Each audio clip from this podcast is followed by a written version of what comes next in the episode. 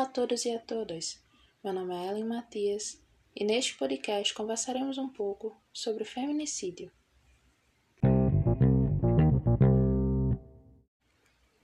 Para início de conversa, o que é o feminicídio?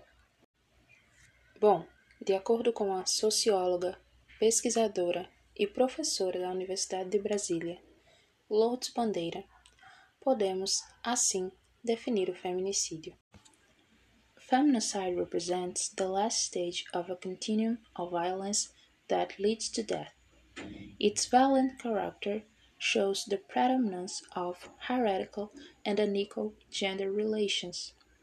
It is preceded by other events, such as physical and psychological abuse, which attempt to subject women to a logic of male domination and to a cultural pattern of subordination that has been learned over generations.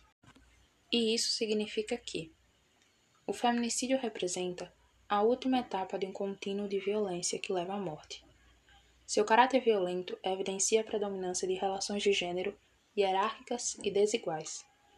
É precedido por outros eventos, tais como abusos físicos e psicológicos, que tentam submeter as mulheres a uma lógica de dominação masculina e a um padrão cultural de subordinação que foi aprendido ao longo de gerações. Daí, vemos que são mortes intencionais e não são eventos isolados.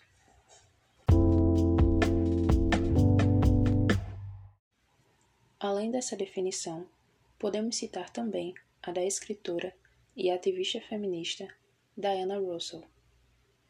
Killing women by men because they are women ou seja, é a matança de mulheres por homens porque elas são mulheres.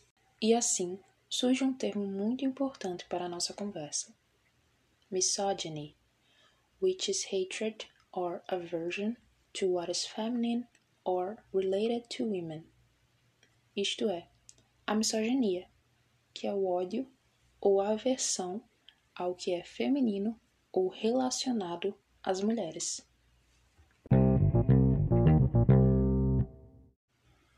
Agora, qual é a situação do Brasil com relação ao feminicídio? Desde 2015, para a lei brasileira, o feminicídio é uma qualificação, um fator agravante do crime de homicídio, além de ser hediondo e não passional, isto é, são mortes violentas e, de certa forma, premeditadas. O feminicídio pode decorrer da violência doméstica e familiar ou da discriminação à condição de mulher. Dessa forma, nem todo assassinato de mulher é feminicídio. Um dado que demonstra a atual situação brasileira com relação a esse tema é o de o Brasil ocupar a quinta posição em um ranking sobre a violência contra a mulher, com pouco mais de 80 nações, ficando na frente até mesmo de países do Oriente Médio.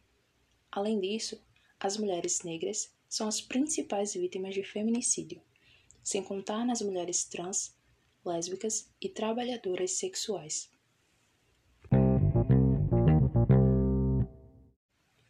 Por fim, o questionamento que nos fazemos é: como, em pleno século XXI, não só no Brasil, mas também por todo o mundo, tantas mulheres ainda são assassinadas?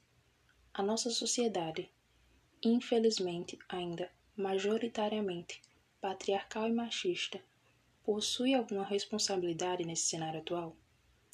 Quais as outras possíveis causas para esse tipo específico de violência?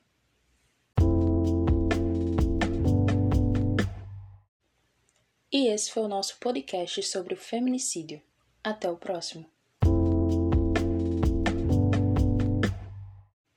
Call 180 to report any violence against women.